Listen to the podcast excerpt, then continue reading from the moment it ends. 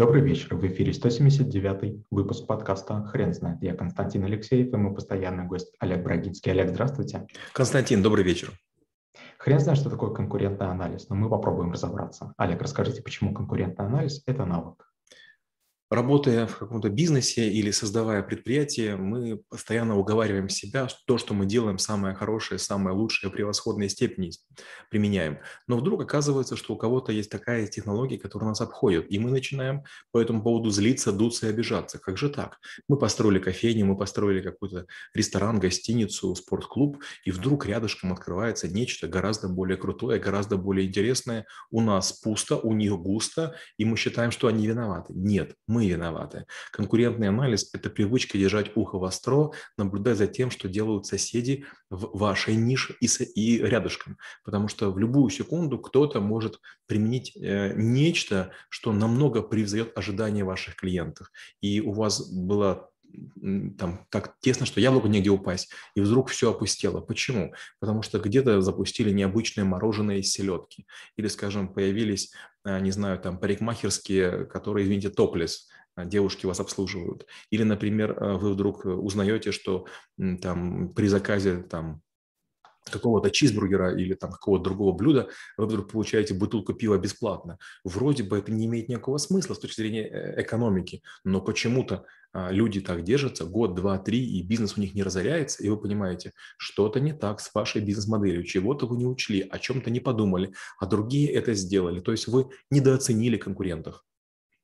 Один из навыков в школе трэблшутеров – это конкурентная разведка. Скажите, пожалуйста, а в чем отличие?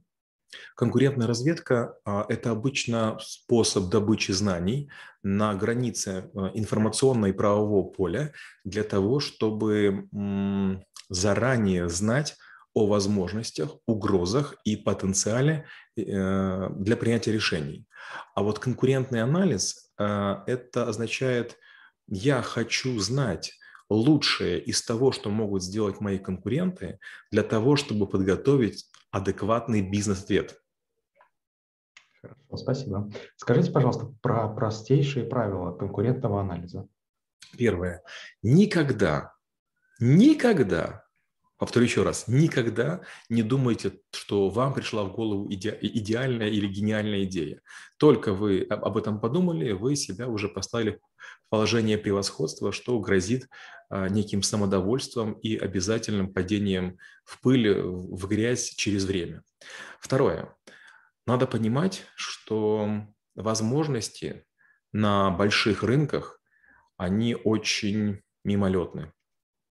Вы можете кратковременно получить всплеск клиентов, вы можете вырастить какую-то потрясающую команду, но потом кто-то вас в рекламе произойдет, команда у вас уйдет, клиенты потеряют лояльность, ничего стабильного нет. И если не быть зайчиком, который слышит каждый шорох в лесу, вас кто-нибудь съест. Или медведь, или волк, или лиса, или другие животные, о которых, может быть, даже мы не подумали. Недавно я читал такую заветку интересную. Что может быть страшнее тиранозавра? Спрашивал автор. Ответ. Два с половиной миллиона тиранозавров. Оказывается, за все время, пока жили эти существа, их было два с половиной миллиона. Представляете, машины для убийства. То есть живет такой, такой маленький, там, не знаю, там, суслик, там, юрского периода и думает, что все хорошо. А тут вдруг проносится стая таких, которые просто вот затоптали, даже не съели, а затоптали. Вот то же самое, к сожалению, люди, которые думают, что я открою какой-то маленький бизнес в подворотне, буду шармой торговать цветочками, там, не знаю, овощами, фруктиками, мебелью, а потом вдруг приходит гигантская махина, там, типа Икеи, Метро, э, Леруа Марлен, и вдруг оказывается, что бизнесы все вокруг умирают. Вопрос, а были ли бизнесы? Ответ, бизнесов не было.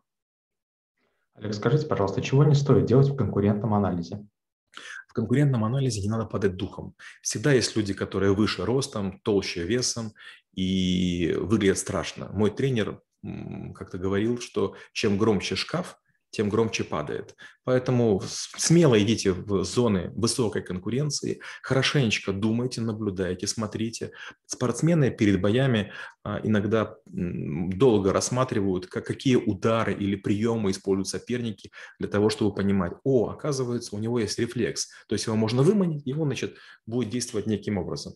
И вот то же самое с конкурентами. Вы должны подумать и понять, что будут делать конкуренты. Нет ничего лучше, чем поселиться в мозг вашему конкуренту, столько про него прочитать, столько про него посмотреть, чтобы вы вдруг поняли, как он рассуждает, как он думает. И в момент, когда вы знаете двух-трех своих конкурентов и постоянно угадываете их шаги, вот в этот момент можете вступать в гонку.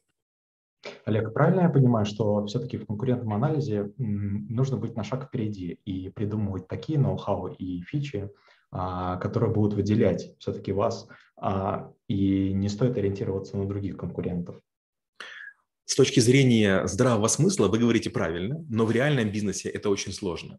Где гарантия, что какой-то гриль-шкаф, который вы привезли, другим не продали? То есть каждый продавец говорит, у вас будет уникальная машина, вы первым купите этот Майбах.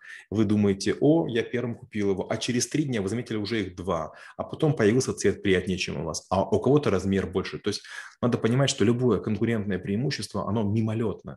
Если вы до чего-то додумались, если вы чего-то сделали, с большой вероятностью можно скопировать скопировать. Некоторые бизнес-гуру говорят, нельзя скопировать корпоративную культуру. Да не надо ее копировать, всегда можно сделать лучше. Обратите внимание, Xerox придумали американцы, но японцы сделали его лучше. Американцы придумали тостер. Кто его совершенствовали? Японцы. Почти все, за что берутся трудолюбивые нации, в первую очередь, конечно же, немцы, и японцы, они делают превосходно. То есть вы можете быть изобретателем, но другие реализуют вашу идею гораздо лучше. И причем сделают так, что не будет нарушения авторских прав. Понимаю вас. Олег, расскажите, как вы преподаете навык в школе трэблшутеров? Я все время говорю, вот давайте подумаем, как нам добыть информацию, скажем, с точки зрения конкурентов. И спрашиваю, кто чем занимается. У кого-то салоны красоты, у кого-то там а, бизнесы по размещению людей, у кого-то спортивное снаряжение, у кого-то торговля медицинским там, или там, другим оборудованием. Я говорю, назовите своих конкурентов 10 и каждый говорит, ну 2-3 могу, 10 не могу. Я работал в банкинге, и мы всегда смотрели 30 конкурентов сверху, 30 снизу. И это прям приучает к тому, что вы знаете слишком многие организации.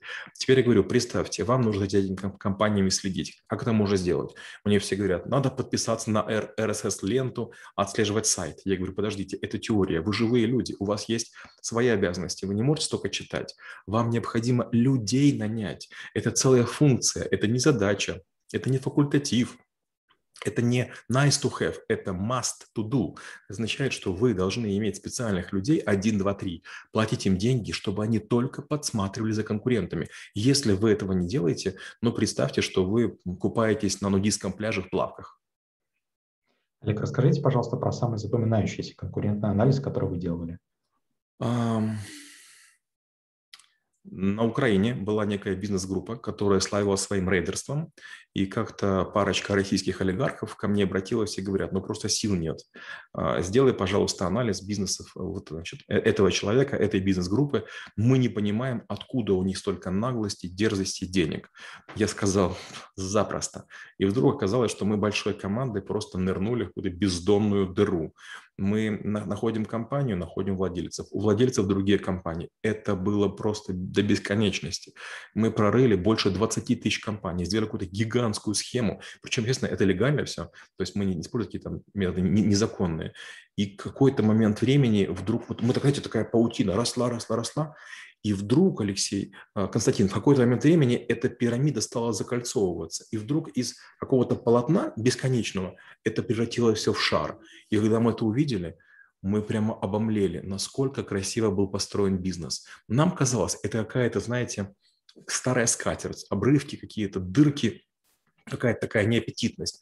Но вдруг мы поняли, вау, это просто гениальный замысел. И наши акционеры тоже помню, как, как узнали, чем я занимался, это для, для, для их друзей, они сказали, так, как бы надо понять, что у этих людей с мозгами все хорошо, кто-то их не слабо консультировал.